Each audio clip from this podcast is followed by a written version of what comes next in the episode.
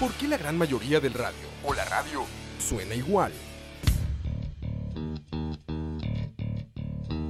Mensajes publicitarios y comerciales disfrazados de inocentes recomendaciones. Invaden todo lo que vemos y escuchamos. Además de, por supuesto, compromisos con patrocinadores o intereses de terceros que censuran e impiden que cualquier información o mensaje pueda llegar intacto, puro y sin filtros. Al escucha. Muy pronto, una nueva alternativa a la radio. Solo escucha.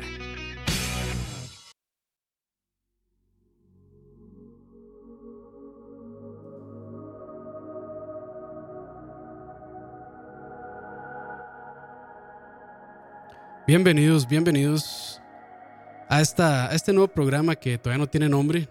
Y estoy aquí con un grande entre los grandes. Nada más y nada menos que conozco. No, no. Con Michael Quesada. Don Michael. Yo pensé que iban a decir que con Cebollino, porque aquí está en medio de, Este, de los ahí, dos, aquí está en la mesa supervisando. Es que él, él supervisa, Campos, que todo vaya bien, que todo salga bien. Así es siempre el asunto. Este, me siento intimidado. Sí, por Debo supuesto. decir que me siento intimidado. Así me- Este, o sea, si ustedes, bueno, si algún día tienen el placer de conocer a Cebollino en persona, sí, este, van a sentirse amenazados, como, como con la entrada de Darth Vader en todas las películas de Star Wars. Sí, de hecho, cuando él me llama al teléfono, justamente lo que suena es este- ese tema de, de John Williams. Yo creo que aquí, bueno, ahora, ahora ahí podemos ver si, si metemos a, a Cebollino en vivo. Pero bueno, don Michael, esto lo veníamos hablando desde hace rato. Bueno, tal vez, bueno, Michael claramente no necesita presentación. Este, ya reconocidísimo, no sé si ya decir youtuber, sí. Es que si- siento que antes siempre había, ah, bueno, Michael tuvo como un conflicto entre decirse youtuber y no. No me gusta el término todavía, me sigue sin gustar, pero ya como que voy acostumbrando Sí, más. sí. Ma, es que- Entonces sí, está bien, youtuber puede ser youtuber. Pero bueno, diga- dejémoslo en productor de contenido sobre tecnología, sobre centrado en PCs, Ah, suena más bonito. En lugar de youtuber, es En lugar de- productor sí, de contenido audiovisual de hardware de, de creador, última creador de generación. contenido, sí, sí, sí. Este, entonces, bueno, eh, los que ya han escuchado Charlavaria o, o los programas de escucha sabrán que una vez lo invitamos hace, hace como un mes, algo así, lo invitamos a nuestro programa.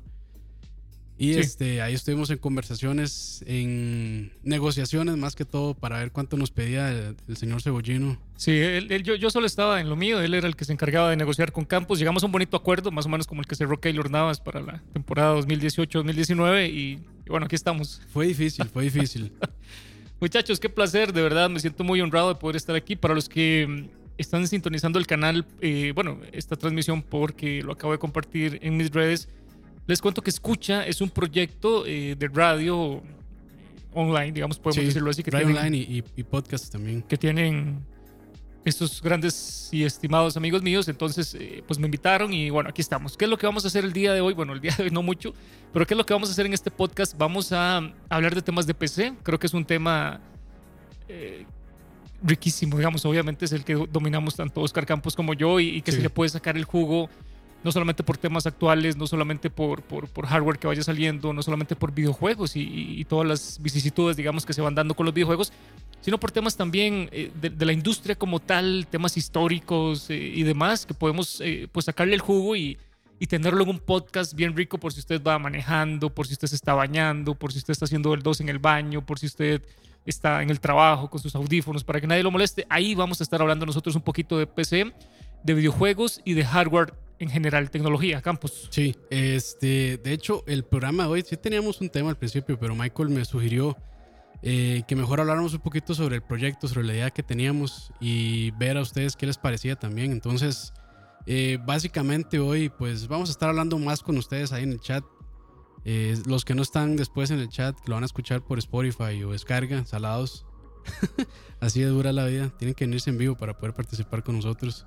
Lo primero que queremos entonces es que nos ayuden a ponerle nombre a este asunto. Nosotros le íbamos a poner PC Café, que siento que no suena mal, pero por ahí nos dijeron que sonaba un poquito como aburrido el tema, como, como, como, como feo. Entonces, bueno, lo vamos a De quitar. hecho, de hecho, hoy en la mañana estoy reflexionando y dije, pero me pareció muy, muy tonto, muy idiota esta revista de TV Notas. Ajá. Entonces yo dije, PC Notas. PC Notas. Puede ser no, PC no, Notas pero también. no, no, no, no me sonó, me, me sonó muy de chisme, entonces. puede ser como Oscar es Oscar Campos y yo Michael Quesada, puede ser Queso en el campo. Queso.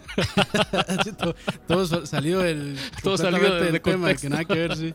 Pero bueno, lo que queremos es que eh, nos ayuden ustedes un poquito para ver cómo le podemos poner este programa y no solamente eso, sino que también lo que vamos a hacer es este, que nos sugieran temas. ¿Qué Sí. les gustaría que toquemos? Eh, siento que No, está, no limitado a PC. sí, no limitado a PC, puede ser tecnología, hardware en general, este, videojuegos también. Ya saben que nos gusta muchísimo jugar, no solamente pues, le hacemos al hardware, sino que nos, nos gusta Nos jugar. gusta, somos, sí. somos malos campos, pero, pero, No, pero lo intentamos.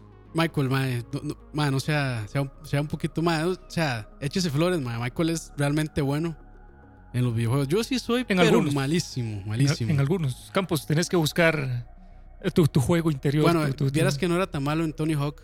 Ah, qué bueno. Tony Hawk Tony Pro Hawk. Skater. De hecho, Tony Hawk Pro Skater 2 creo que soy de los... Es donde más ahí. Después pensé que era bueno en Crash Team Racing. Y una vez jugué contra Michael y contra Annie y dije, no. Lo que pasa es que cuando uno juega offline, uno se siente Sí, sí, sí, también. la toda- octava maravilla. Lo- bueno, es que en el colegio, en mi etapa de colegio, yo sí jugué mucho Crash Team Racing y Sí. realmente era como de ahí, siéntese y si pierde, entregue control. Y yo me sentaba y le daba vueltas a mis compañerillos. sí, sí, Entonces sí. yo decía, ma, yo soy bueno, pero después ya me enfrenté contra, contra Annie Ortiz. Saludos a Annie Ortiz y también contra Michael. Y dije, no, no, este, no soy tan bueno como creía. Que ya ahorita se viene el remake. Sí, ya casi el- en julio, bien. en julio. Yo, hecho, muy yo, bien, yo sí. le quedé un video entero, le dediqué a ese juego que es de mis sí, favoritos. sí, sí. Lo espero con muchas ganas, pero bueno, chicos, aquí estamos. Entonces, les repito, mi nombre es Michael Quesada y estoy con- en compañía de Oscar Campos, que Oscar Campos también es gran conocedor de eh, toda la parte de, de PC, de informática. Vos estudiaste si- Eh, sistemas, ingeniería de sistemas. ingeniería de sistemas. ¿Ok? Ujú. Entonces, eh, eso es lo que queremos, hablar un poquito de todo lo que tiene ver- que, que ver perdón, con el mundo de la PC. Hay temas para tirar para arriba. Uh, nos, montón. nos- nos dieron, de hecho, aquí De estuvimos hecho, sí. viendo. Sí, sí, ahí hay varios temas interesantes que ya nos habían pasado. Este, tal vez para más adelante considerarlo. No sé si decimos algunos de los que tenemos ahí. Sí, eh, vo- voy a leer los que sugirió la gente, que de ahí también podemos eh, tomar algunos y si a nosotros nos parece pertinente, pues también vamos a ir tomando algunos, eh, qué sé yo, sobre todo los más novedosos, algún tema boom. De hecho, Sí. hoy vamos a hablar un poquito de el Deep Learning Super Sampling, que ya saben que es eh, un tema que me gusta mucho en el canal porque es una tecnología sumamente novedosa, sumamente interesante, Prometedora. sumamente prometedora, pero en este momento no está dando lo que tiene que dar. Y repito, no es que sea un fracaso, es que está en pañales, son cosas muy diferentes. Entonces sí, me hubiera gustado hablar de ese tema, pero decidimos entonces hoy por ser el primer programa presentarnos, hablar un poquito con ustedes, leer qué inquietudes eh, tienen ustedes, ponerle nombre al canal también. Y bueno, aquí estamos, ¿ok? Campos, no sé si querés leer algunos de los, de los temas claro. que tenés ahí, como para que la gente vaya viendo, de los que nos han sugerido. Igual si tienen más para sugerir, son todos bienvenidos. Sí, sí. Eh, bueno, uno que está por ahí muy interesante eh, es ordenadores cuánticos. Es un gran tema, Sí.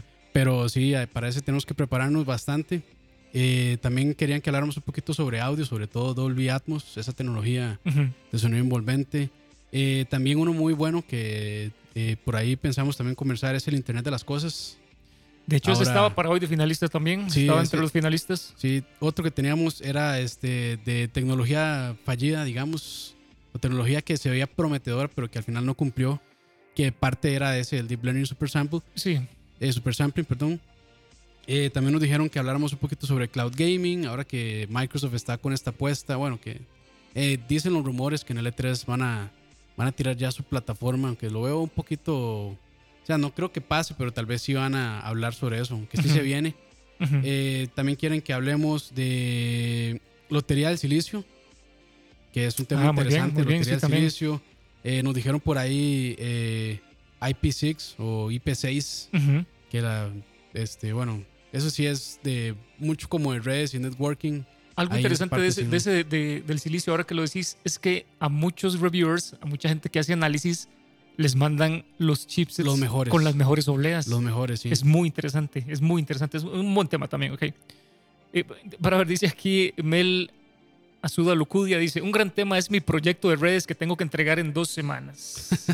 Póngase a estudiar, muchacho. Bueno, póngase a, en redes Packet Tracer, mae. Póngase a usar Packet Tracer, mae. Para que les salga más para que les haga más fácil. sí. Voy a mandar algunos saludos a la gente que está aquí. Les agradezco muchísimo que sacaran el rato, sobre todo porque no lo, no lo. De hecho, sí, este, pensamos... Anunciamos mucho. No, no, de hecho pensábamos grabarlo y después publicarlo, pero Michael me dijo que, que de una vez, de una vez. valientes. Valientes con todo el tema. Ok, vamos a mandar unos saludos entonces. Dice que Cracha se escucha perfecto, como siempre, en escucha Julio Sandoval.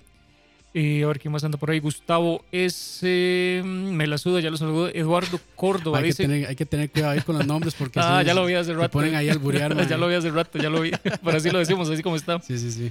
Un gran tema, bueno, ese fue, ya lo dijo Eduardo Córdoba, dice overclocking y cuellos de botella. Sí puede ser, sobre todo el de cuellos de botella que mucha gente... Siempre, siempre preguntan, ¿verdad? Sí, siempre preguntan y, y digamos que eh, usualmente es como paracetamol, el cuello de botella. Es que mi PC de tal cosa, ah, es cuello de botella. Es que mi PC de tal cosa, ah, es como la, es respuesta, la respuesta común. Es como para más placer. Cuando usted no sepa qué decir, para más, para placer, más placer lo, he usado en el, trabajo, en el trabajo. Soluciona muchas cosas. Quesada, ¿por qué este reporte de tal cosa? Para más placer.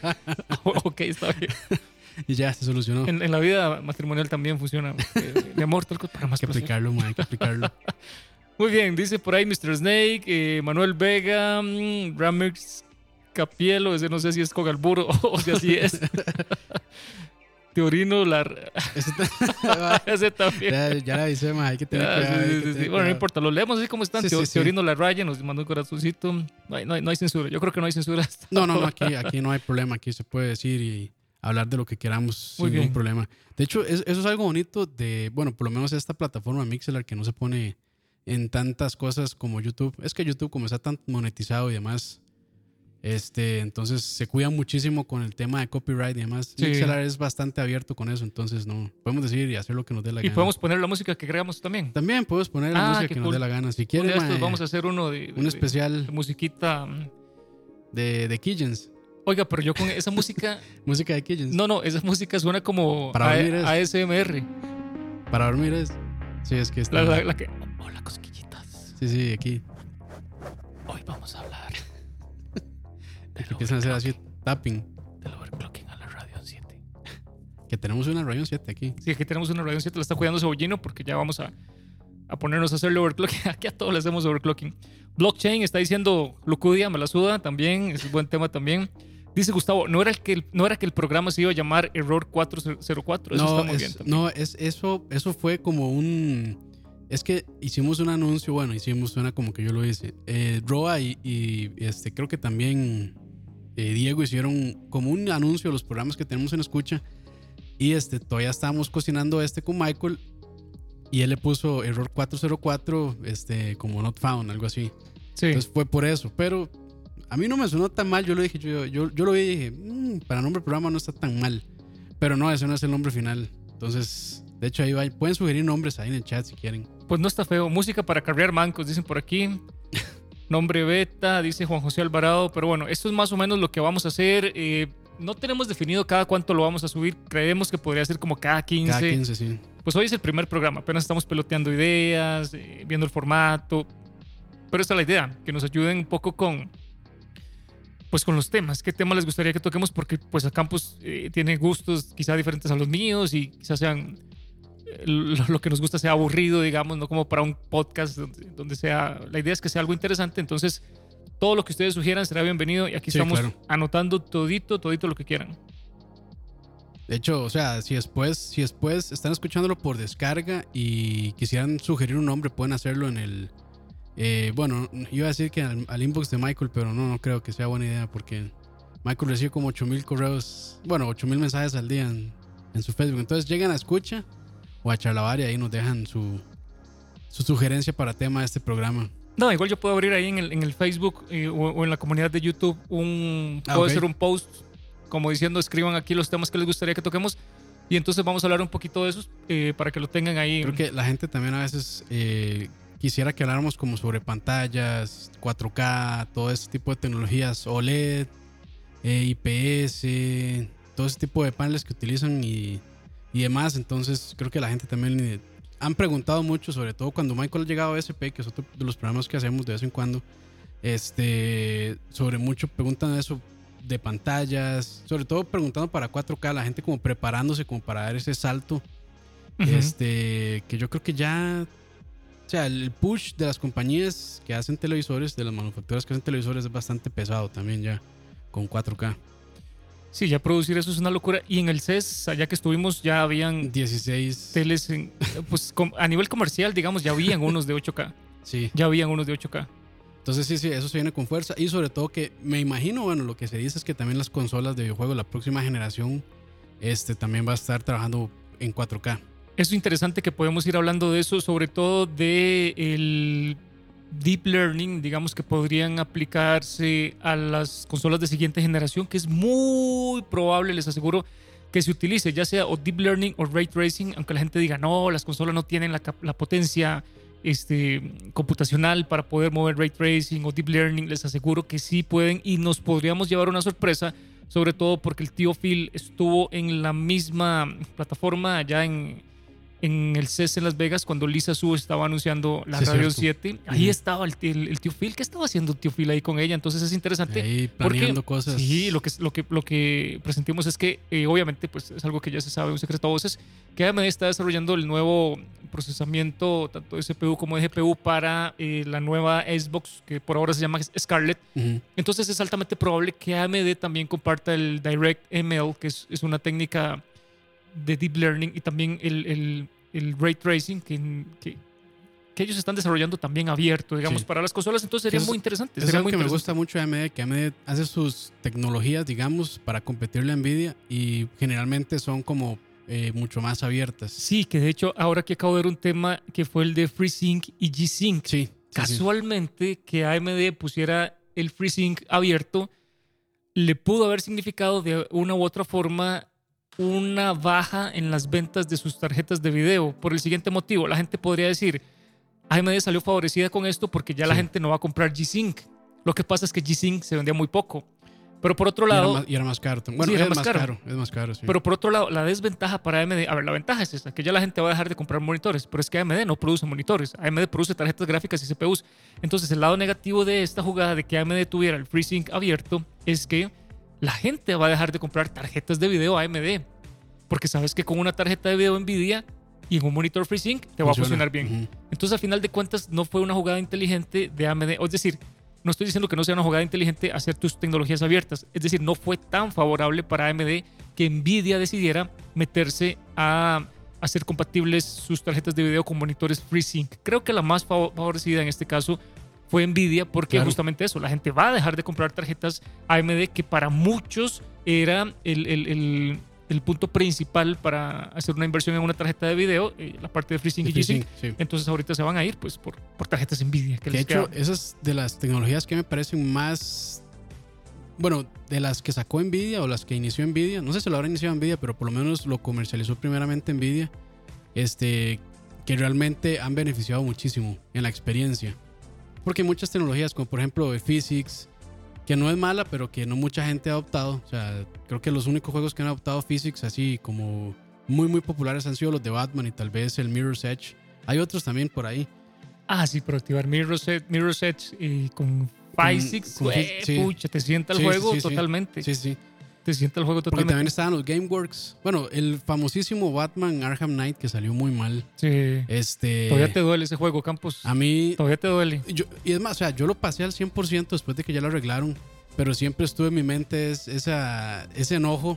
Porque yo lo compré día uno y me corría 30 cuadros. Y yo, madre, pero qué, qué raro. Yo veía, la- yo, veía, o sea, yo veía el monitor aquí, yo veía el Afterburner. Yo decía, pero. O sea, esto es para que me dé muchísimo más. Ujú, Y ya después me metí a ver y es que habían bloqueado los cuadros a 30. Sí. y después uno lo podía desbloquear a 60 o más.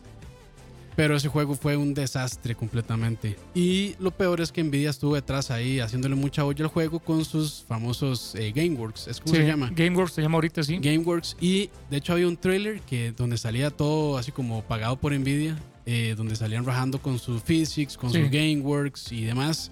Sí, y se ven espectaculares. Se ven espectaculares y corriendo a 60 cuadros.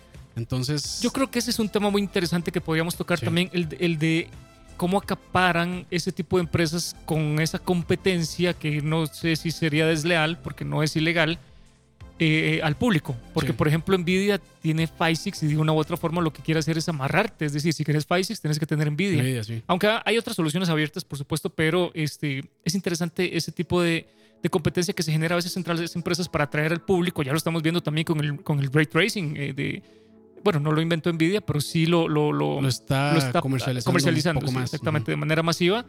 Eh, y si querés tener ray tracing de manera comercial en videojuegos actuales, solamente tenés la opción de Nvidia. Entonces es interesante ese tipo de competencia que se da, donde muchas veces no, no sabemos eh, o sea, sí es, sí es tan transparente como debía ser. Porque, por Sí, ejemplo, las AMD, por Sí. detrás. ujú. AMD hace poco acaba de decir que path tracing, como sería la palabra correcta, es posible en cualquier tarjeta de video que tenga DirectX 12 a través de software.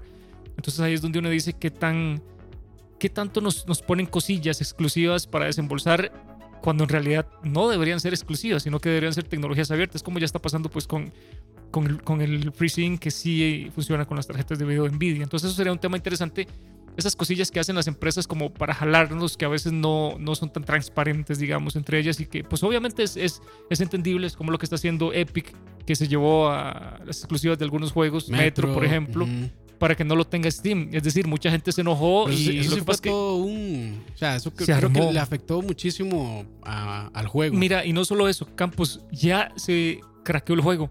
Es decir, la Sí, gente cierto. estaba enardecida porque se, se lo quitaron de Steam. Ese es otro tema también muy bueno. Le quitan del juego de Steam, la gente está enardecida y a los pocos días de que sale el juego lo craquean. Es decir, imagínate con qué gusto la gente Sí, está craqueando ese juego en este momento. Debe ser pérdidas para eh, pues, pues la empresa. Mira que hasta lo bajan solo con el hecho Ah, de, de sí. tenerlo y ni lo juegan, nada más para piratearlo. Sí, probablemente, pero ese es otro tema muy interesante también, el de las exclusivas, cómo se jala la gente en PC, que es muy diferente a cómo la puedes jalar en consolas, porque bueno, en consolas está Play 4 y está Xbox y simplemente sacas un juego para una u Sí, otra. ujú. Pero en PC, donde todos tenemos PC, entonces se dan ese tipo de cosas que ya se daban entre las tarjetas de video, que se daban también, y hemos visto algunos casos que podría ser otro tema también, el Oye. tema de las, del, del- del- del uso de tecnologías que demeritan otra, por ejemplo, algunos juegos que solo funcionaban bien en Intel y en procesadores AMD iban súper Sí. mal. Ese tipo de cosillas sería muy interesante o de, sea, es- de tocarlo. Bueno, recuerdo, bueno, 3FX eh, los effects de AMD. de AMD, que con Tomb Raider Sí. Sentaba completamente a Nvidia. Linda se ve Lara con 3 Con effects. ese- sí. Qué bonito. Entonces, es- son ese tipo de cosas. Igual yo creo que GameWorks de Nvidia también este, le pasa la factura a, te- a tecnologías AMD, bueno, o a hardware AMD. sí, sí, por supuesto, lo sienta. Por supuesto, si pones, por ejemplo, en la demo de Final Fantasy XV, que es gratuita, Ujú. pones el Hairworks para que los animales esos se les vea el pelito que se mueve y un poquito más bonito. En una tarjeta de video de AMD lo sienta totalmente, Sí. lo sienta totalmente. Podríamos hablar también de, de algunas cuestiones de cuando te recomiendan hardware para cierto juego, los requisitos recomendados. Porque Que ya sabemos que eso es, eso es una ilusión. Es decir, y es un tema totalmente de mercadeo. Tal juego, y lo hemos visto con Metro, tal juego te pide un procesador altísimo, Un i7. tarjeta de video RTX, Sí, 16 GB 10, de RAM, y, llegas 1080 y lo pones en una PC sencillita y corre bien. y va bien. Ese es otro tema muy interesante, cómo juegan las empresas con ese mercadeo falso. Y nosotros que estamos avispados, quizá muchos de los que nos están escuchando también ya están un poquito enterados de, de que esto es un- una, una pura burla, una pura falsa estafa. Pero la gente que no, el papá que llega a comprarle una PC al hijo porque quiere jugar Metro y, y ve los requisitos y, y tras de eso le pregunta al de la tienda y el de la tienda obviamente lo que quiere hacer es vender. Sí. Entonces ese tipo, No, y- tipo de cosillas Y en, interesantes. y en mercados emergentes como Latinoamérica, Sí. que todavía, o sea, que sí los impuestos y demás de importación y este tipo de cosas nos está golpeando muchísimo. Bueno, aquí en Costa Rica, por dicha, ya hay tiendas este, donde es bastante más accesible, pero hay otros países donde es realmente, o sea, adquirir hardware para PC, Sí. bueno, tecnología en general, dispositivos de- tecnológicos es, es, este, es carísimo. O sea, y claramente son comunidades, no son eh, dispositivos de necesidad este, de primer grado, pero, o sea, tampoco al punto en que, o sea, en estos precios exorbitantes. Que de Sí. hecho, bueno, o- o- hablando de precios exorbitantes, este salió la semana pasada, fue, bueno, anunciaron la nueva, bueno, el nuevo celular de Samsung, el Galaxy S10, Ah, sí. S10 Pl- Plus, y hay otro más que anunciaron. Y este también, esa tecnología nueva de los folding, de, estos, de este celular que se dobla. que hay que, que hay que ver si se dobla sin albur, que hay que ver qué tan práctico sea el asunto. Es decir, porque, Por precio a mí yo me llama la atención para nada. porque, es decir, Es que también son early adopters de la tecnología. ¿qué practicidad tiene eso en la vida real? Digamos que tu celular se doble. Puede que mucha gente le funcione, puede que otra gente. No, es, es, es- creo que es, Es como, una. es como quiero andar, quiero andar una tablet en mi bolsillo, pero sin que se me haga ese este bulto enorme en la bolsa del pantalón. Sin albur. Creo que son de esas cosas que no pedimos y que la tecnología nos va dando. Sí. ¿Ok? Pero entonces ahí sea, está. Lo, sea, soy yo- early adopter a pagar ese precio tan exorbitante o me espero un poquito. Porque veámoslo con las pantallas 4K. Y Yo no digo que sea tecnología muy chiva, es tecnología muy interesante. Interesante, es interesante, sí. Veámoslo con, los, con el 4K. El 4K a día de hoy es muy accesible. Sí. muy accesible. A ver, sabemos que pues obviamente quizá habrá gente que no, no tenga el, el presupuesto para comprarse una pantalla 4K, pero nadie puede negar que el 4K de hace dos años, comparado con el 4K que tenemos hoy en, en temas de precio, es el cielo y, y la tierra, o sea, to- cosas eh, totalmente diferentes. Entonces, esos son temas interesantes de cómo la tecnología se va abaratando. Y aquí hay una pregunta que no puedo decir el nombre, pero dice, hola amigos, ¿ustedes creen que el hardware va de caída con el modelo de negocio cloud? Es muy interesante porque la Sí. gente puede decir, no, el hardware siempre va a estar ahí porque es necesario que tengas un hardware para recibir el cloud. Entonces la pregunta es, no necesariamente el hardware vaya a decaer. Es decir, no que- todo, pero lo que sí podría alguno, alguno tiene que Sí, decaer. lo que podría decaer es el high-end, digamos. Que por ejemplo, si a mí me dicen, yo puedo jugar este, en cloud, por decir algo, Sí, eh, en una resolución, qué sé yo, 2K o más arriba de 2K, con 60 cuadros, teniendo solo un Chromecast o un dispositivo un poquito más poderoso que un Chromecast, Ujú. este, y pues mucha gente se va, a ver, se, va, se va a ver atraída. O tal vez le dicen, madre, o sea, no ocupa esa tarjeta gráfica, ocupa una de, no sé, de calidad, bueno, no de calidad, sino más bien de potencia. de potencia media o baja y ya con eso va a poder jugarlo porque en la nube, con esta tecnología, va a poder jugar bien sin ningún problema, con buenos cuadros por segundo y con resoluciones, bueno, con resolución alta y con calidad gráfica alta también. Ah, Hay mucha tela que cortar porque igual hay mucho tema que resolver. Temas de ping, temas de input lag, sí, sí, sí. temas de que la resolución no es pura, por más banda ancha que tengas, si, si te llega a 2K, lo que te está llegando es un poquito inferior y ya sería ponernos muy exquisitos. Pero si a mí me dicen, por 100 dólares puede jugar, es decir, por 100 dólares comprando solamente un receptor, puede jugar como si tuviera un equipo de 800 dólares con una calidad, fidelidad de casi un Sí. 90%, pues obviamente hay que y- entrar, ¿me entiendes? Y probablemente le van a decir, no, y tiene tiers. Entonces, por ejemplo, usted quiere que su máquina en nuestro servidor sea una, qué sé yo, en ese momento, una 280 Ti con un i7 y tanto de RAM, este, entonces paga tanto. Si quiere menos, entonces paga un poquito menos y así. Sí, Claramente va a ser de suscripción y, sea, y va a estar, de- va a depender de otras cosas ahí. Pero sí es, o sea, un modelo así es muy atractivo para muchas personas que no quieren gastar tantísimo dinero, creo yo. tema interesante que podríamos tocar también. Y si ustedes se ponen a notar, casi todas las empresas están invirtiendo en cloud.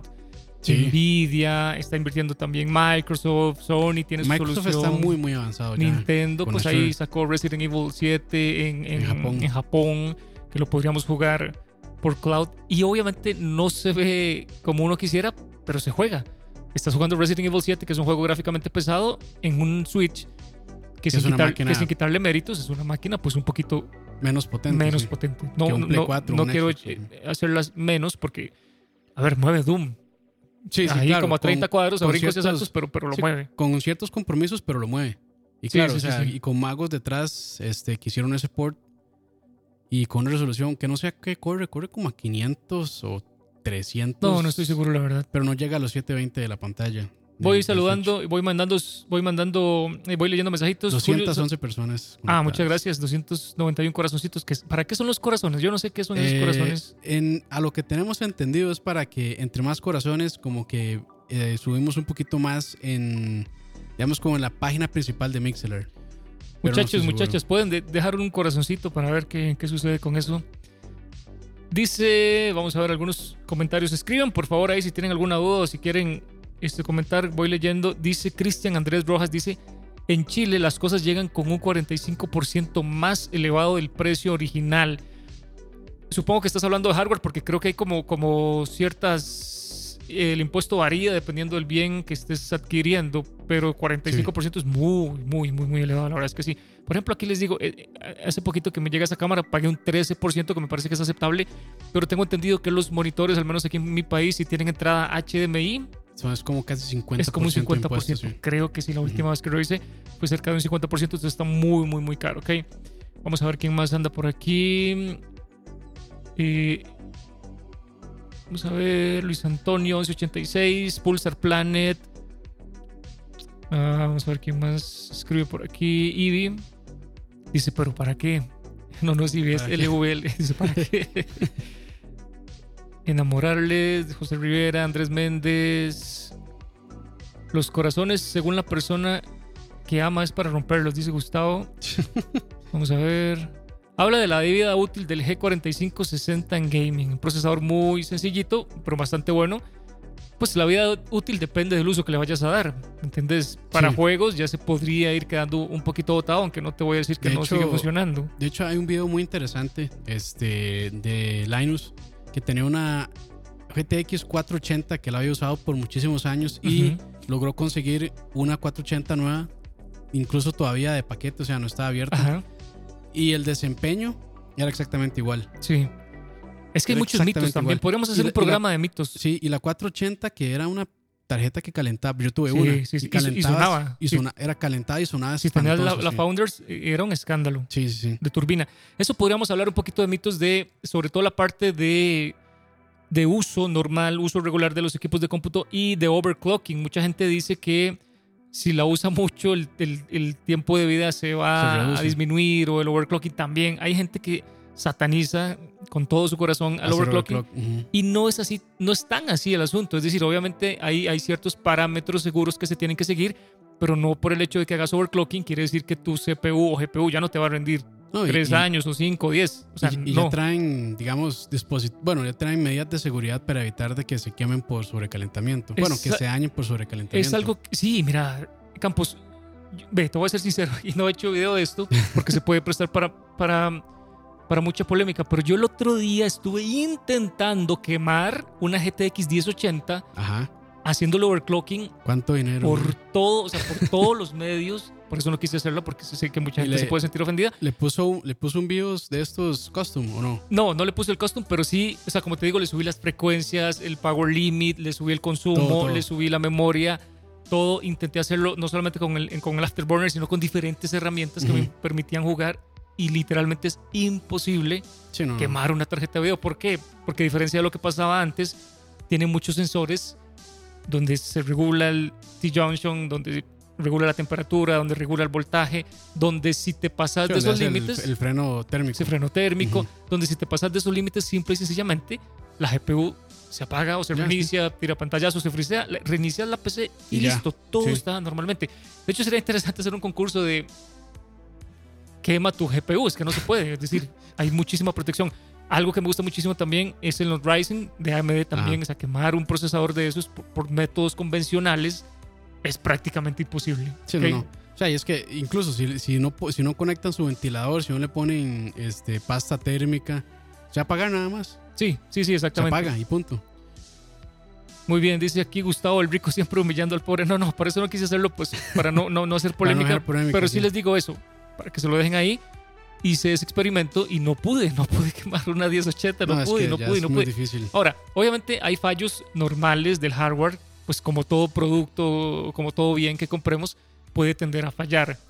Pero tanto el fallo se puede dar porque le hiciste overclocking o como porque la ut- utilizaste como una persona normal y civilizada sin hacerle overclocking, ¿me entienden? Son- son- ese equipo tiende a fallar.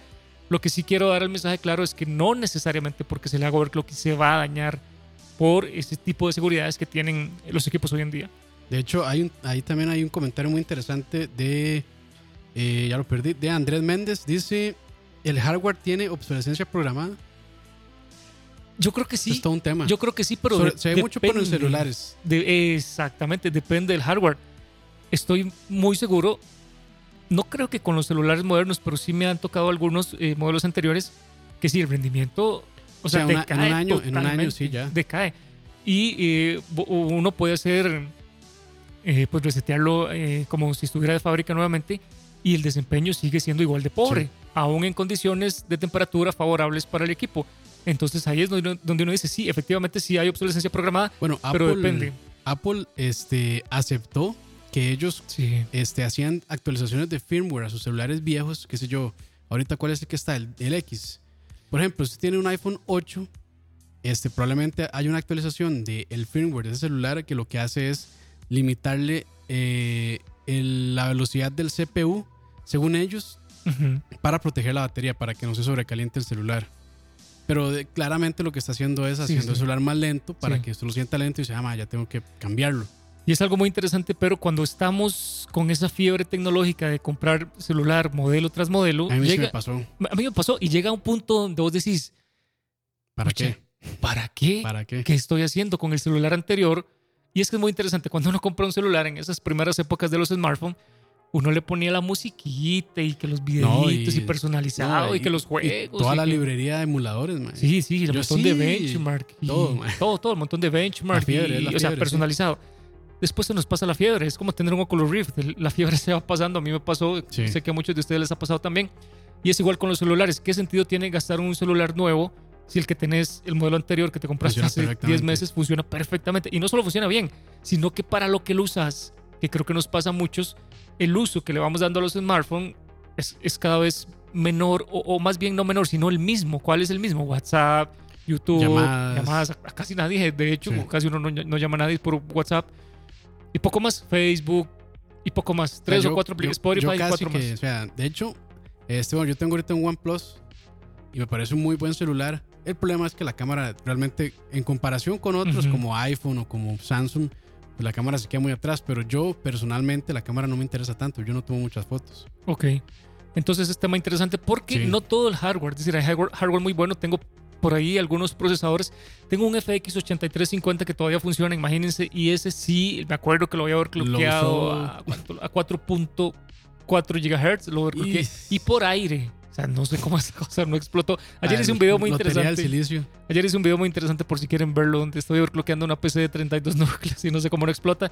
Pero bueno, ahí se las dejo. Ahora, hay mucha gente que se queja, por ejemplo, de las tarjetas de video. Dicen que, eh, por ejemplo, Nvidia le pone obsolescencia programada a sus drivers y hace que la GPU funcione peor.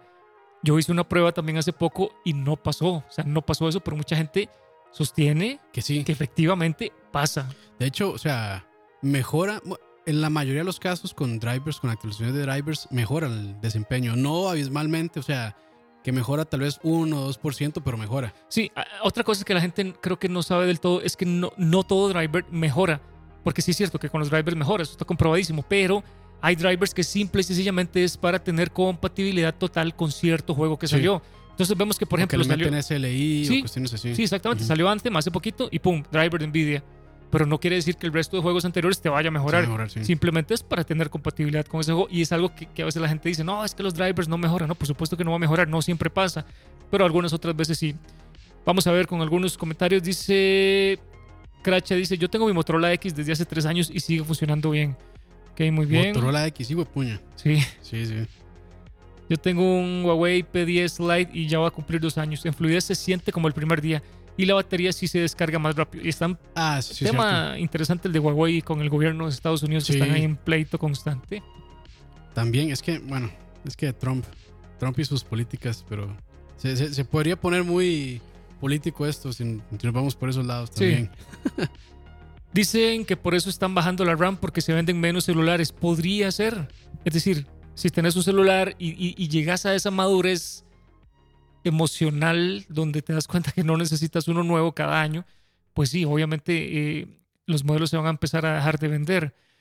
Dice mayoritariamente es por los fanboy que crean publicidad engañosa, dice Joshua Martínez, no estoy seguro de qué estamos hablando. Algunos son para seguridad también, supongo que es esa obsolescencia programada. Mm, dice, yo no actualizo mis drivers desde que, la, que lo compré hace años. Dice Alex, Alex, hacelo, no te preocupes, no le va a No pasar pasa nada. nada, sí. Igual, yo lo que les digo es esto, se, se ponen bravísimos cuando alguno comprueba o siente que efectivamente el driver le bajó el rendimiento. Y Bueno, el driver anterior. Ah, pero a vos te pasó que se, un, un driver sí este, dañó una tarjeta, ¿cierto? Ah, sí, me había pasado con una una 980 980, Ti, sí. con Ujú. una 980 sí, sí, me acuerdo de eso. salió el driver, lo instalé porque lo que yo hago a veces es que me tiro al agua para después informarle, sí, funciona bien, descárguenlo con confianza. Lo bajé y sí, efectivamente una 980 Ti se me quemó porque había salido un driver de Nvidia. Defectuoso. Sí, y Ujú. mucha gente se Le le, quemó eh, la tarjeta con ese driver. Eso sí me acuerdo Sí, de, de- de sí, esta sí. situación que sí, o sea, se, se fue muy... Bueno, estuvo muy mal para Nvidia esa vez. sí, Y de hecho, desde esa vez como que hay ciertos drivers que sí fallan un poco. Como que es, fue el, no sé qué, qué habrá pasado ahí en Nvidia, porque Nvidia generalmente tenía un buen historial con drivers. De hecho, el que tenía mal historial con drivers era AMD en el pasado. sí. Ahora cambió, en el, el año pasado se hizo un estudio, hicieron un montón de pruebas, hay un PDF muy interesante sobre ese estudio y eh, se determinó que los drivers de AMD en GPUs son más estables, lo cual me llamó muchísimo la atención porque sí, AMD siempre Siempre tuvo más tenía problemas. esa mala fama, ¿ok? Pero sí, a veces sacan un driver y después dicen, no, este, pongan este parche para el driver. Entonces, lo que les digo es actualicen, pero no, no día uno. Simplemente. Pero de, de hecho, pasa lo mismo con PCs. O sea, mucha gente sale la nueva tarjeta gráfica y dice como, ah, ya, o sea, es como, es este, ¿cómo se llama este síndrome gas? Es ¿cuál? el que es, es esta obsesión por estar comprando siempre lo más nuevo. Creo que le dicen gas, no recuerdo Gas. muy bien. Gas. Ah, estaría bueno hablar de eso ¿Qué también. AS? Sí, para ver, gas. Vamos a buscarlo aquí rápidamente. Síndrome del gas. Síndrome del gas. Sí, sí, a mí me pasó con los celulares, te lo confieso. Yo quería el último y el último y el último y después dije, o sea, esta es una tontera, es una estupidez lo que estoy haciendo porque el uso que le doy, eh, ya cuando me pasó la fiebre de los emuladores, de las aplicaciones, de los benchmarks, era simplemente para estar en WhatsApp, Facebook, YouTube y listo, nada más, ¿ok? Dice Anthony Guzmán Romero, y la garantía de la 1080, hay algo interesante, pero eh, cuando se hace overclocking la garantía se pierde. Entonces, eh, como no se dañó mi 1080, yo no la mandé a garantía, pero la que sí se dañó fue la 980 Ti. No me acuerdo qué pasó con esa tarjeta. Yo creo que, no me acuerdo, sí, yo creo que sí tenía garantía. Sí.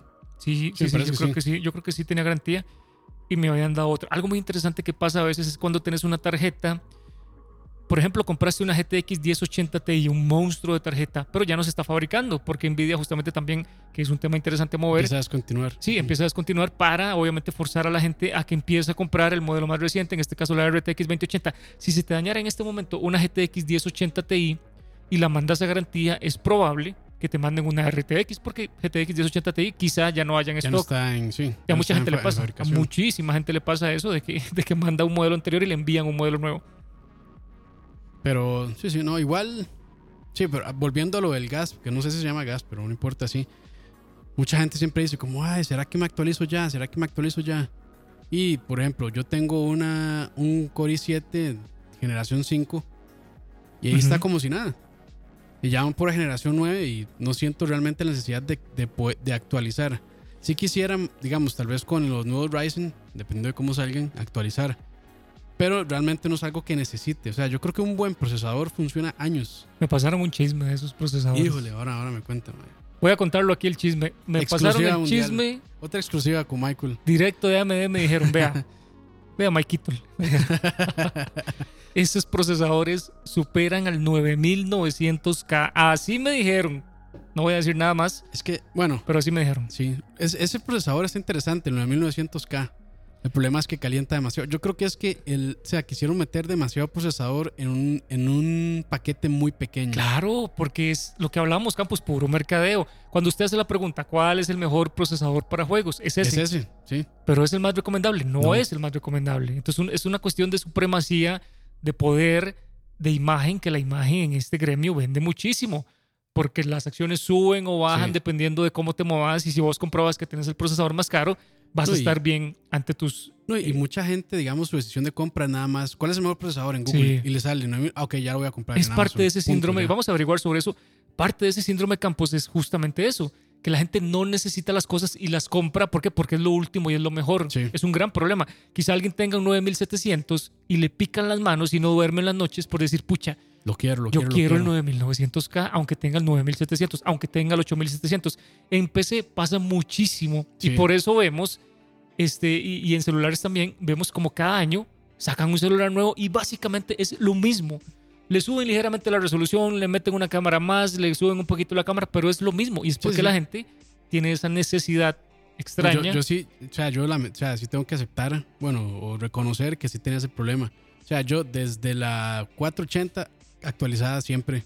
O sea, tuve 480, 580, este, 6, 680. Después de las 6 brincó a, a 9.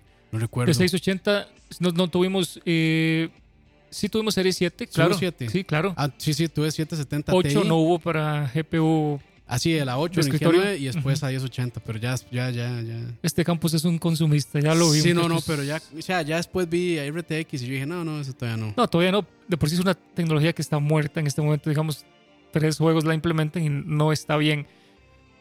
Ok, vamos a ver qué dice la gente. Deberías hacer un video acerca del reciclaje de los componentes electrónicos.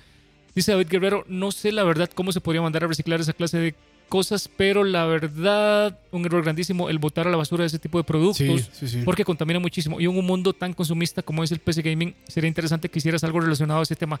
Vi el otro día un video de cómo extraer oro de procesadores y entonces no me acuerdo cuántos procesadores ponen, pero le hacen una serie de técnicas caseras, digamos, eh, de reposo, de fundido y demás, y sí, sacan una pepita de oro, sí, Ujú. se, se lo extraen y, y efectivamente sacan una pepita de oro de un montón de procesadores Intel. Sí, por eso los procesadores son caros, porque el oro es un, es un muy buen conductor de electricidad. Sí. Ahora que hablábamos de eso, de Pero hay, tener... hay centros de acopio. De, Sí, de- pasa o sea, que no es algo que se, que, se, que se hable mucho, digamos. Por lo menos aquí en Costa Rica, digamos, a veces pasan así como, hoy estamos recogiendo Ah, sí, no todas las mañanas, es el despertador. Latas, botellas, lata, botella, equipo de cómputo. refrigeradoras, cocina, lavadora. Vean, ahora que estamos hablando del tema de la obsolescencia eh, programada, o más bien de esa supremacía, donde las empresas a veces sacan productos donde realmente no vienen a hacer mucho al mercado o vienen a hacer poco Sí. o, o lo enfocan de manera diferente. Ese 9900K debería ser para producción, no para gaming como lo enfocan ellos. Lo mismo con la Radeon 7 que aquí tenemos al frente. Es igual, es una tarjeta de video donde se saca, siento yo de manera apresurada, se anuncia como una tarjeta para gaming.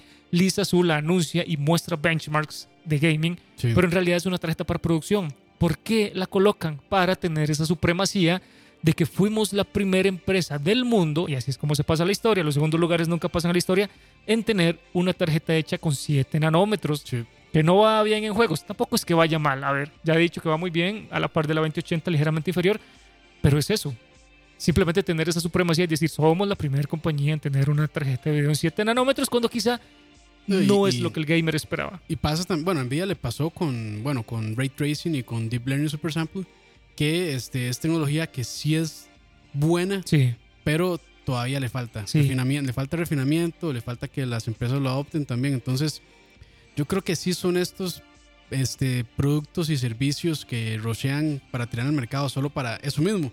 Para eso premeció decir, ah, fuimos los primeros en este en Eh. poner al mercado, disponible al consumidor normal este tipo de tecnologías. En- me gusta mucho esa guerra interna que tienen los, la parte de mercadeo de las empresas contra los ingenieros de las empresas, contra la gente que le busca usabilidad al producto que sacan, porque sí, justamente el ray tracing, que como ya dijimos, no lo inventó Nvidia, es una técnica por allá del 69, vieja, es muy 79, vieja, sí es el primer algoritmo usable, digamos, de la técnica.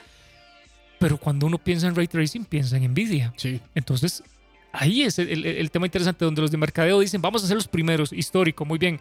Pero los arquitectos dicen, pero es que a esta cosa le Todavía no falta. funciona. Le No. falta. No importa. tire. Va, va, entonces va.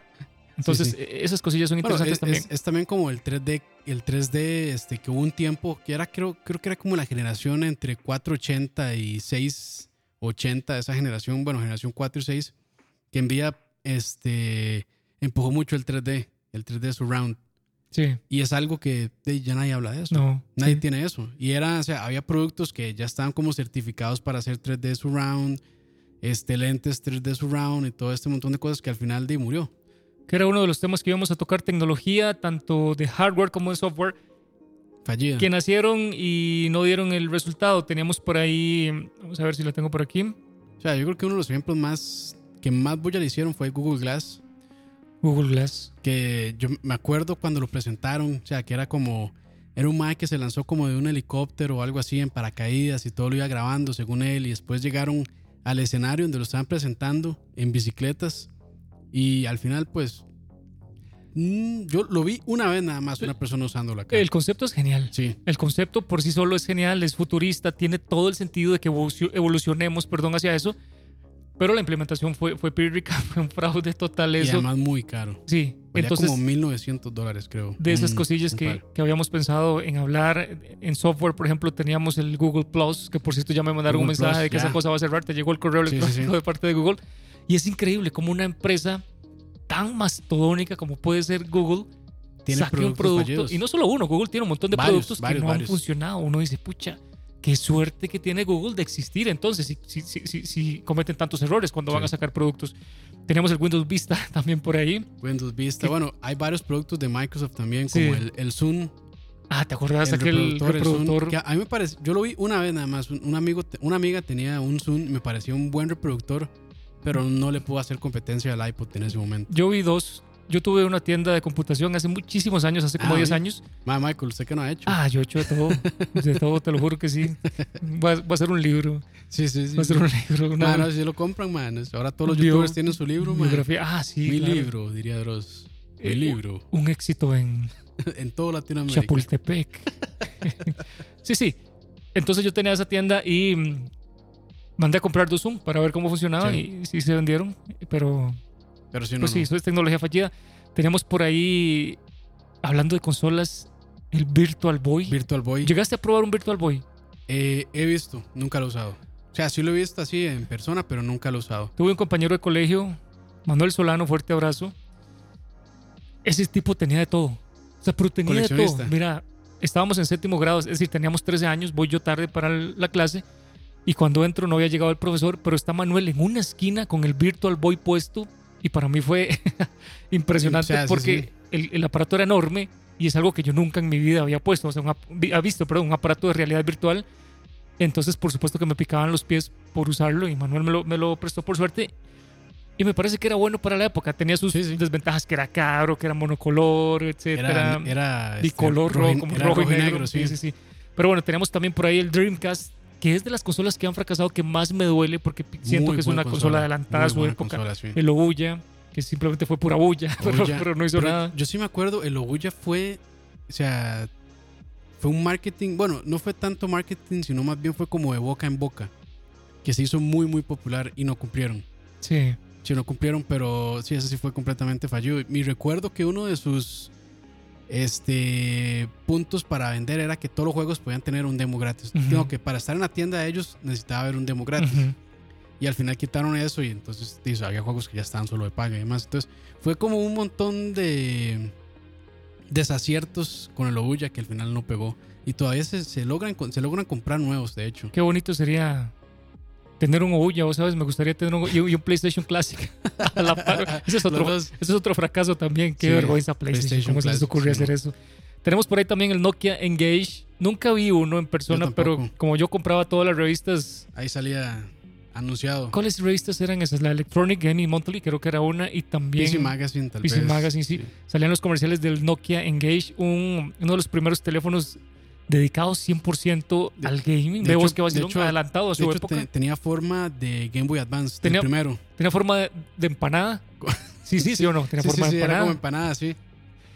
Es, de hecho, es mejor, es mejor manera de visualizarlo, como sí, una una, empanada. empanadita con, con- con pantalla. Y para hablar tenías que ponértelo de lado. Ajá, Entonces, era rarísimo. En esa época no habían memes, pero sí había una sección en las revistas de gente hablando con el Nokia Engage de lado y todo el mundo riéndose. No habían memes, pero esos eran los memes de la época. Pero bueno, eso es parte de lo que vamos a hacer en este programa, hablar un poquito de todo. Creo que hay muchísimos temas Uh, que, sí. que dan para hablar en un podcast, como les decía al principio, mientras usted está desayunando, en el baño, haciendo el amor, en el servicio sanitario, siempre... Haciendo el amor, escuchando nuestras voces. Sí, sí, no, claro, por supuesto. Imagínate Sí. que Bueno, Michael sí, sí, sí tiene mucho. No. imagino, sí que. A mí no me conoce, pero Michael. el que ya tiene una voz bonita es Oscar Roa, que también Sí, sale en Oscar Escucha. Roa. Que podríamos invitarlo porque Roa es, o sea, también sabe muchísimo de tecnología, sobre todo eh, audiovisual. De la parte de, de producción, producción audiovisual, digamos, a nivel profesional, cine, comerciales, películas. Si podemos poner de acuerdo a él para, para que sea invitado en un programa de escucha a él. Eh, Dice por aquí Gustavo, el Neo Geo portátil, ese sí lo jugué mucho y me gustaba mucho. También de esas consolas que no han vendido Sí. el Jaguar, ¿se acuerdan del Jaguar también? Otra Es que- consola que también El Saturn. el Saturno con, cos- con, con tecnología adelantada un poquito a su época. Dreamcast tiene más juegos que el Xbox One X, dice Juan José Alvarado. dice Antonio. Guzmán. Haciendo el amor, cierro los ojos y alucino. Ok. Ay, güey. La Steam Machine, muy bien, Julio. Steam- los Steam Machines, es cierto, los eh, Steam Machines. Esa me dolió.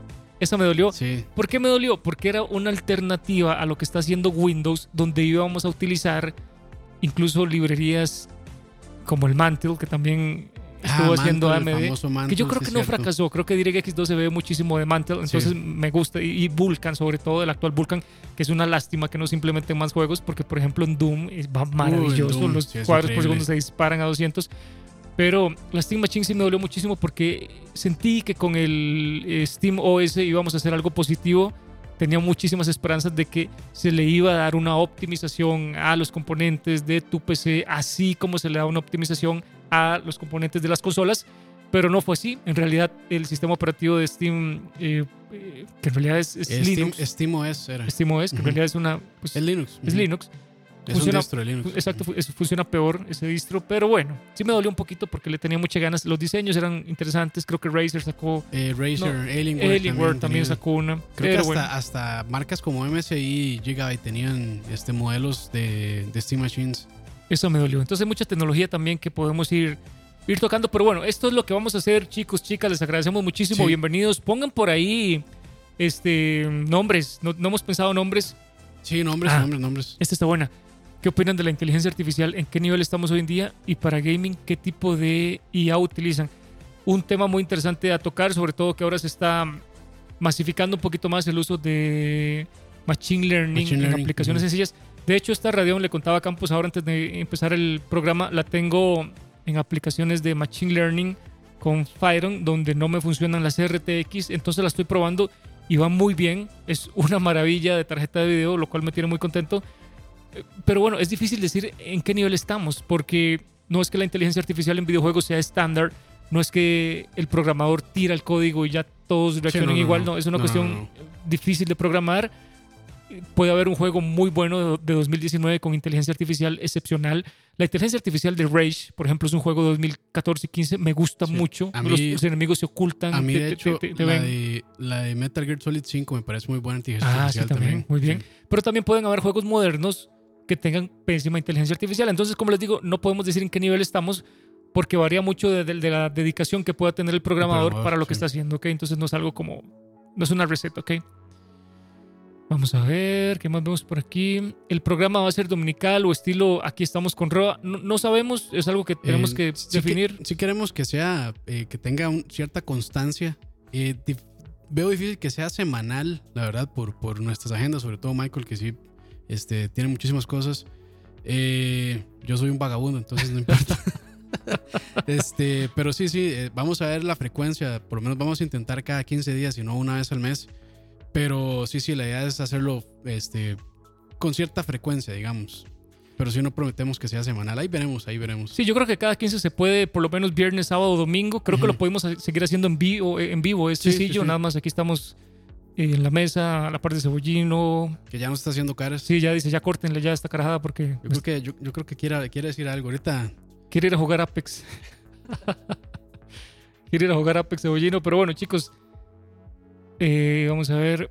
dice Cebollino que quiere saludar. A ver, dale. Ahí, a ver. Tres. No. Ahí.